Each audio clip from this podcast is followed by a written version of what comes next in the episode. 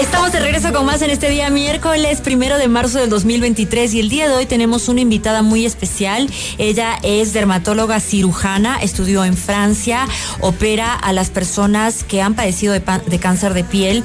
Eh, realmente es una persona muy importante. Vivimos en un en una en una parte del mundo donde la radiación es un poco más fuerte o nos han criado pensando que es así. Eh, no sé cuál es el factor de protección solar que debemos usar, qué es lo que hay detrás, cómo cuidar la piel, eh, si esto es algo genético, eh, si las pieles blancas sufren más que las pieles más oscuras. Bueno, para eso hemos invitado a una persona que está precisamente eh, con todo el conocimiento que va a compartir con nosotros. Es la doctora Marcela Novoa. Bienvenida al programa, Marcela, ¿cómo estás? Muchas gracias, Carol. Muy bien. Gracias por la invitación. Muchísimas gracias a ti. Bueno, hablemos de todos estos temas. En Quito los índices de radiación UV son extremos. lo informó ya la red eh, de Metropolitana de Monitoreo Atmosférico de Quito y el Instituto Nacional de Meteorología e Hidrología. Eh, el INAME señala que los niveles de radiaciones son extremadamente altos, que se sienten no solo en Quito, sino en toda la región eh, interandina, es decir, en las provincias de Imbabura, Chimborazo y el resto de Pichincha. ¿Qué es lo que sucede? ¿Qué hay de, cierto con que vivimos en un país que está complejo en cuanto a la radiación? Por supuesto, Carol. Bueno, pues evidentemente la situación geográfica del Ecuador nos hace más susceptibles a intensa radiación. Nosotros estamos en Quito casi a 3.000 metros de altura, 2.480 metros sobre el nivel del mar. Y esto condiciona que nuestra piel se deteriore de forma muy acelerada.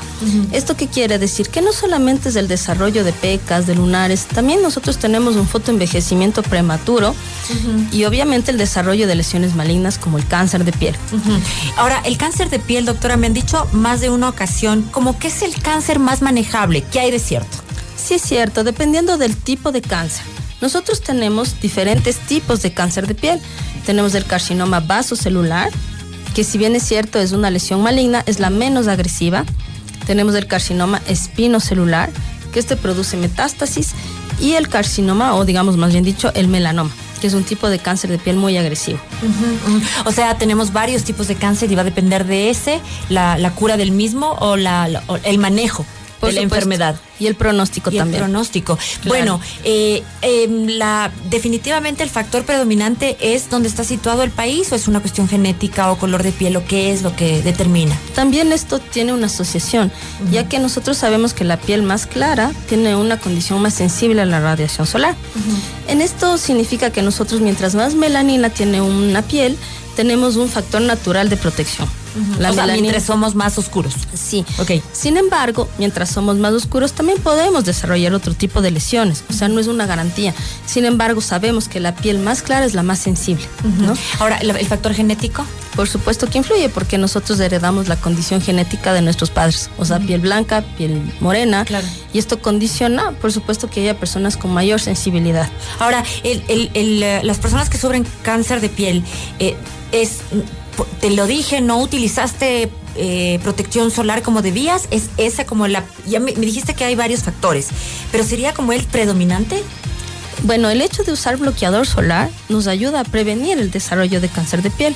Tomemos en cuenta que mientras más nosotros tengamos piel clara es más sensible y lógicamente la radiación solar es más intensa en aquellas personas que tienen digamos una genética eh, más clara. Más clara. Por supuesto. Pero, entra no solo porque uno tiende a ponerse protector, bueno, no sé, los hombres no se ponen protección solar, lo no, cual yo soy un desastre. Es grave. No, pero ¿sabes qué? Es... gravísimo. Entonces, ¿podríamos decir que el índice de cáncer de piel es mayor en los hombres porque no se protegen?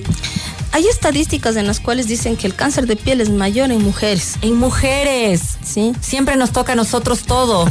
sí, en mujeres. Sí, ah, qué, extraño que es qué esto. Qué extraño que es esto. no, pero ahora se están complicando la vida solita porque mientras nosotros usamos tacos, que ya para es difícil, yo digo que ahora como existen, ya ahora siempre han existido, pero hay como más aceptación debido a la inclusión, eh, los trans que utilizan tacos, por ejemplo, yo vi una persona en votaciones con tacos, yo dije, este señor, ¿por qué se complica la vida?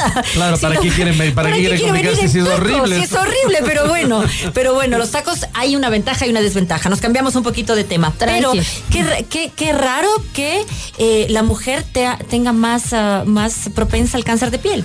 Esto es porque la calidad de piel de la mujer es más delicada. Tenemos nosotros una piel más fina. Por eso los hombres tienen una piel un poco más gruesa, un poco más resistente. Esto no significa que ¿En qué sea- partes, doctora? No, mentira.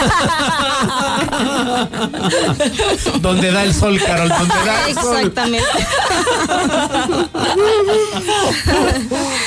Y entonces esto condiciona que la, la piel del hombre sea un poquito más resistente. Más resistente. Un Sí. poquito, pero no más. No más. Pero el cáncer de piel sí está eh, ahí, en Pero los es, índices pero es dicen así que eso como sí. para tener que salir, voy a la tienda y regreso, voy hasta de aquí al auto y paso en el auto, qué sé yo, todo el día. Protector solar. Necesito ya ponerme protector solar o, o desde qué momento, o sea, desde qué Pero si tiempo hasta la que luz. me voy a dar. A ver, Claro. explícale, doctora. Bueno. Hemos hablado de esto, pero no entiende. Claro, exactamente. Vamos a darle otra vez una clase. Una clasecita, por favor, para él y para todos quienes Sí, no por entendemos. favor, por- Por supuesto.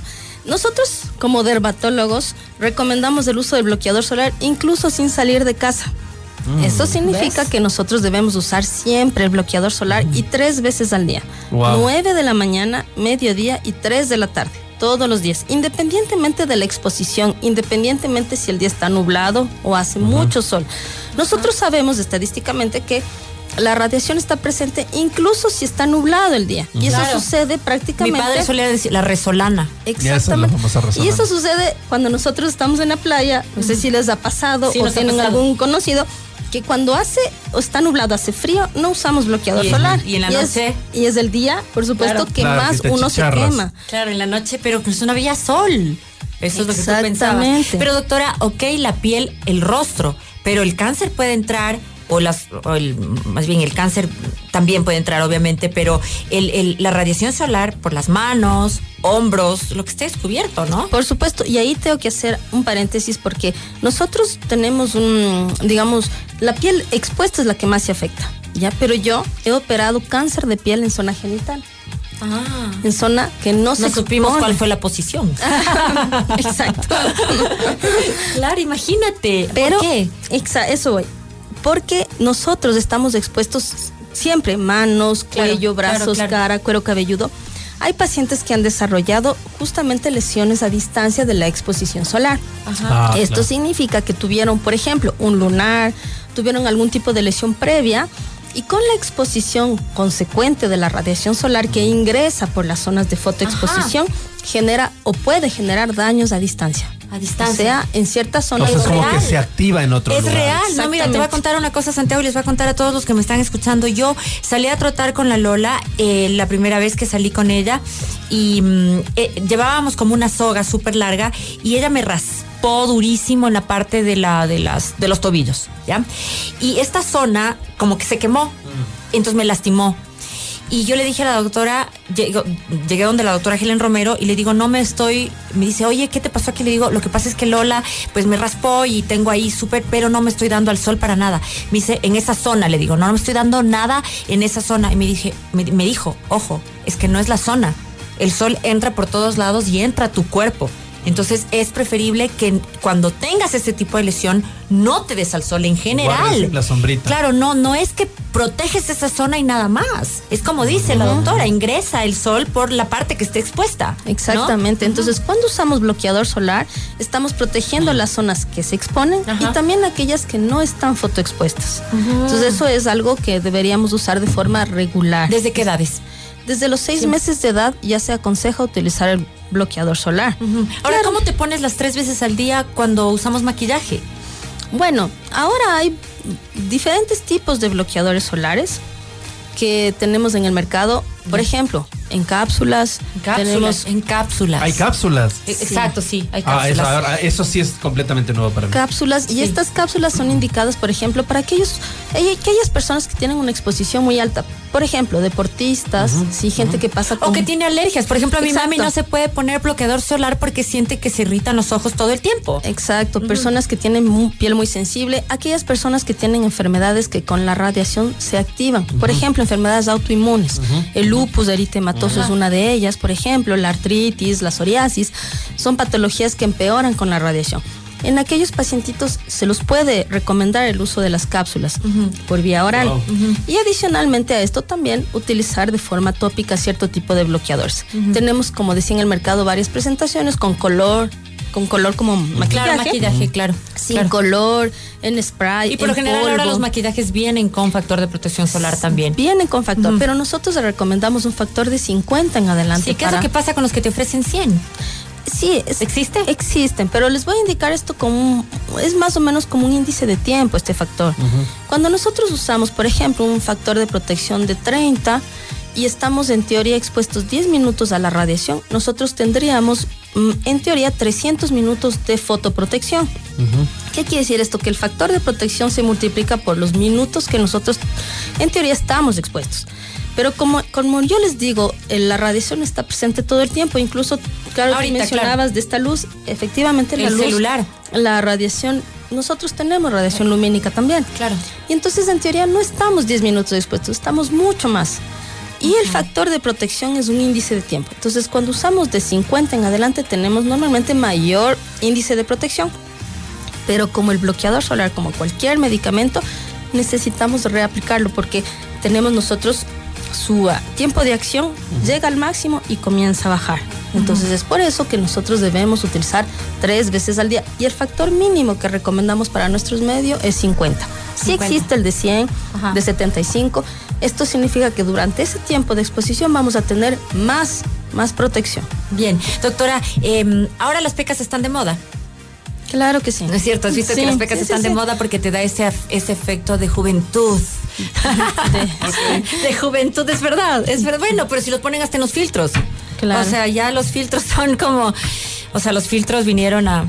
a nuestra vida. A modificarnos, no, a aceptarnos menos, porque vas y te ves al espejo y dices, yo quiero verme como el filtro. Pero bueno, ¿cómo identificar? Y con esto terminamos.